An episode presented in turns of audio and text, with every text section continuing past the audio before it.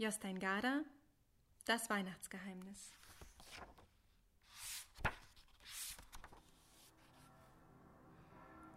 Es war in der Abenddämmerung. Die Weihnachtsbeleuchtung war eingeschaltet, dicke Schneeflocken tanzten zwischen den Lichtern. Auf den Straßen wimmelte es von Menschen. Zwischen all den Eilenden gingen auch Papa und Joachim. Sie waren in die Stadt gefahren, um einen Adventskalender zu kaufen, leider aber erst in allerletzter Minute. Morgen war schon der 1. Dezember. Am Kiosk und in dem großen Buchladen am Marktplatz waren die Adventskalender schon ausverkauft. Doch plötzlich zerrte Joachim an Papas Hand und zeigte auf ein kleines Schaufenster. An einem Bücherstapel lehnte ein grellbunter Kalender.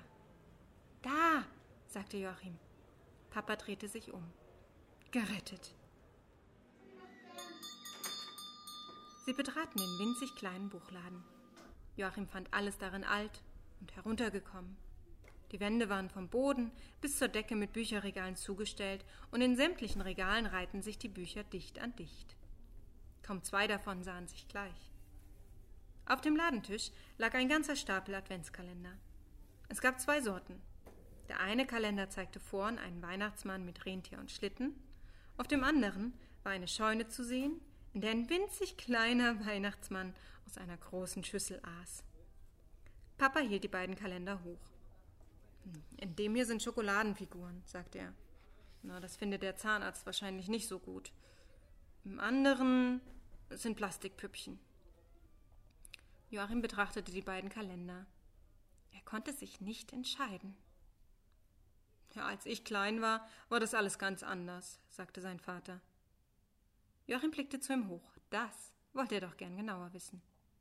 Und wie? Damals war immer nur ein kleines Bild unter den Klappen des Kalenders. Für jeden Tag eins. Aber wir waren trotzdem jeden Morgen von neuem gespannt. Wir haben immer erst zu raten versucht, was für ein Bild wohl als nächstes kommen würde.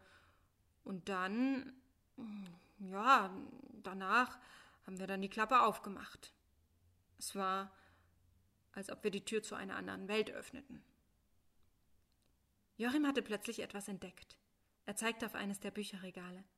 Da ist noch einer. Er lief hinüber, holte den Adventskalender und hielt ihn seinen Vater entgegen. Der Kalender hatte vorn ein Bild von Josef und Maria, die sich über das Jesuskind in der Krippe beugten. Im Hintergrund knieten die drei Weisen aus dem Morgenland. Vor dem Stall standen die Hirten mit ihren Schafen, und vom Himmel schwebten die Engel herab. Einer von ihnen blies eine Trompete. Die Farben des Kalenders waren blass, als ob er einen Sommer lang in der Sonne gelegen hätte. Aber das Bild war so schön, dass Joachim beim Angucken fast ein bisschen traurig wurde. Den will ich, sagte er. Papa lächelte. Na, der ist bestimmt unverkäuflich. Ich fürchte, der ist sehr alt. Kann sein, so alt wie ich. Joachim ließ nicht locker. Die Türchen sind alle noch zu. Ach, der steht bestimmt zur Dekoration. Joachim konnte den Blick nicht von dem alten Adventskalender wenden. Den will ich, rief er noch einmal. Den, der nur einmal da ist. Jetzt erschien der Ladenbesitzer. Es war ein weißhaariger Mann. Er machte große Augen, als er den Adventskalender sah, den Joachim in der Hand hielt. Hm, ein wunderschönes Stück, sagte er. Und noch, ja, noch ganz im Originalzustand. Er sieht beinahe handgefertigt aus. Mein Sohn möchte ihn kaufen, erklärte Papa und zeigte auf Joachim. Ich versuche ihm zu erklären, dass er wohl unverkäuflich ist. Der weißhaarige Mann hob die Augenbrauen. Sie haben ihn hier im Laden gefunden?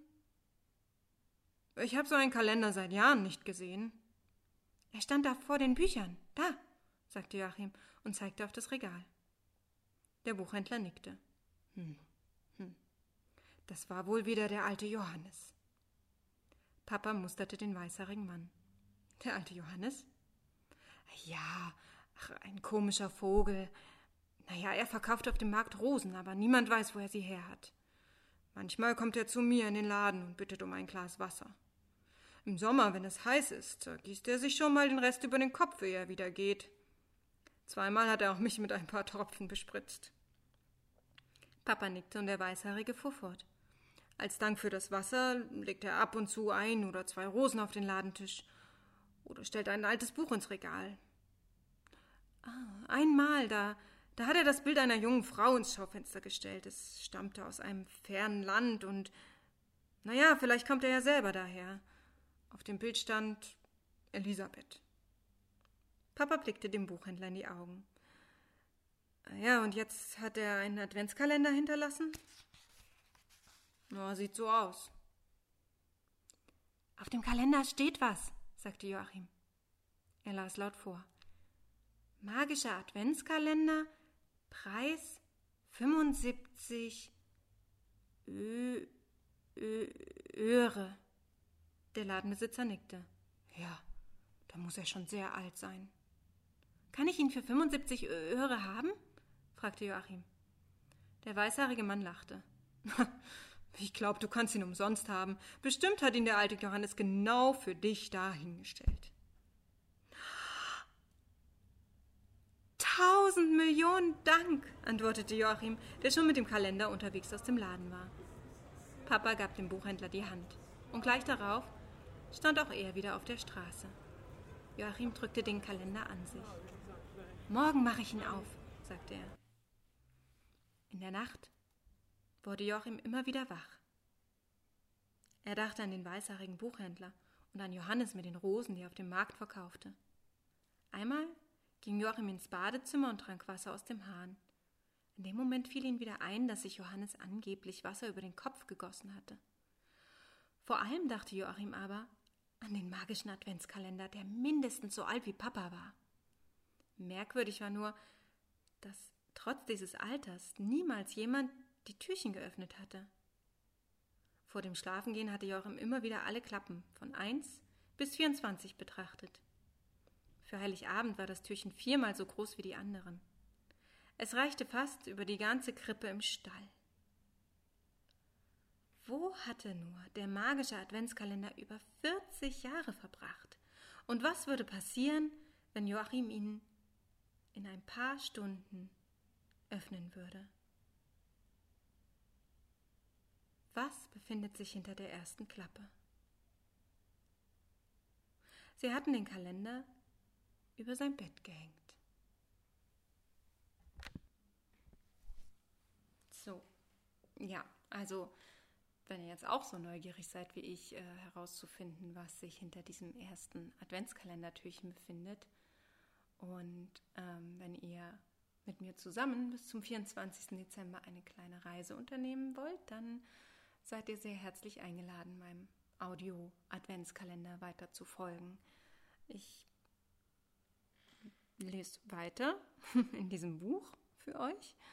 Ähm, jeder Tag ist in diesem Buch auch ein Adventskalendertürchen, deswegen passt das ja auch ganz gut.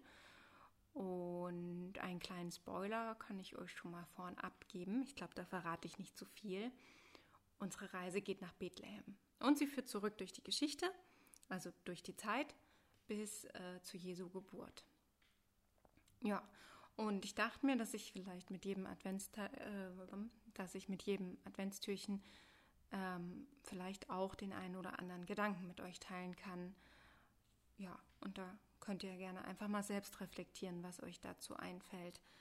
Bei dem, was ich heute vorgelesen habe, ähm, war es ja so, dass Joachim sich gegen den Schoko und auch gegen den Plastikkalender entschieden hat, äh, weil er eben den haben wollte, der einzigartig ist.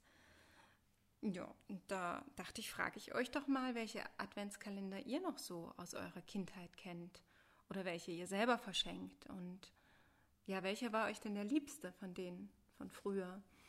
Also ich kann mich ganz gut erinnern, dass unsere Eltern ähm, immer so in der ganzen Wohnung verschiedene Adventskalender aufgehangen haben. Und die waren aber fast alle immer nur mit Bildern. Also Schokolade gab es bei uns echt selten. Und wir kannten eigentlich fast alle Kalender immer auch schon aus den Vorjahren.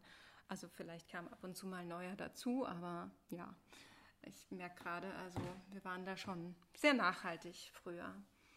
Ähm, ja, wir haben die tatsächlich immer wieder zugedrückt, die Türchen, und dann ähm, im nächsten Jahr wieder neu geöffnet. Und irgendwie konnte man sich sowieso nicht an jedes Bild erinnern und man konnte sich immer neue Geschichten ausdenken.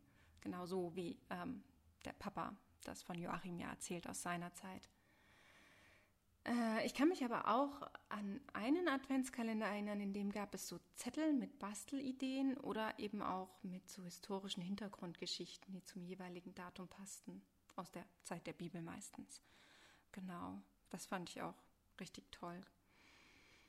Mm, was ist euch denn persönlich wichtig an der Vorweihnachtszeit? Also ist es eher so, dass euch der Trubel stresst oder braucht ihr das? Also ähm, um die Vorfreude auch, auch auszuleben, dass man Geschenke kauft, dass man sich die Deko kauft, dass man das alles aufhängt. Könnt ihr das zelebrieren oder ist das eigentlich eher so eine Erwartungshaltung, die ihr an euch selbst habt oder die andere an euch haben? Und schafft ihr es eben trotzdem, euch ein paar ruhige Minuten zu gönnen, um euch eben auf die wesentliche Botschaft von Weihnachten zu besinnen? Was machen denn der Konsum und die hohen Erwartungen, die wir aneinander und an uns selbst stellen mit uns? Und wie schaffen wir es denn, uns und unseren Mitmenschen schöne Momente zu schenken, ohne dass es immer gleich in Stress ausartet? Also ich finde halt, und diese Idee kam mir dieses Jahr, Geschichten zu schenken, ist eine gute Idee und eigentlich auch ziemlich nachhaltig. Deswegen freue ich mich, wenn ihr dran bleibt. Ich weiß, äh, jeden Tag ist vielleicht immer, also schafft man es vielleicht nicht, ist vielleicht immer auch viel los, man hat viel um die Ohren. Ich denke mal, es wird immer so eine Viertelstunde ähm, für das Kapitel an sich sein. Und dann eben noch, naja, jetzt bin ich hier auch schon wieder bei vier Minuten für die Reflexion, aber vielleicht gibt es auch nicht eine für jeden Tag eine Reflexion, nur wenn mir was einfällt. Ja, und wenn nicht, dann hört ihr vielleicht eben an einem Tag mal zwei Geschichten oder irgendwann anders mal zu Ende. Aber ich würde mich freuen, wenn ihr dran bleibt und ja, wenn ihr Feedback habt, dann gerne her damit oder eben auch Gedanken teilen wollt dazu. Ich freue mich darüber. Ja, noch ein kleines PS. An wen erinnert euch denn dieser eigenartige Vogel Johannes, von dem der Buchhändler äh, geredet hat? Also, ich habe da an ein Lied gedacht, ähm, das ich auch lange nicht mehr gehört habe. Und ähm, ja, das interpretiert die historische Vorlage wirklich sehr frei. Aber ich möchte euch das auch gerne noch mit dazu schicken. Und wenn ihr ja noch ein bisschen Zeit habt und noch nebenbei was, was hören wollt, dann hört euch das gerne noch mit an. Und ja, wir werden bestimmt im Laufe unserer Geschichte noch mehr über diesen Johannes erfahren. Bis dahin, euch eine schöne Adventszeit und ähm, bis bald.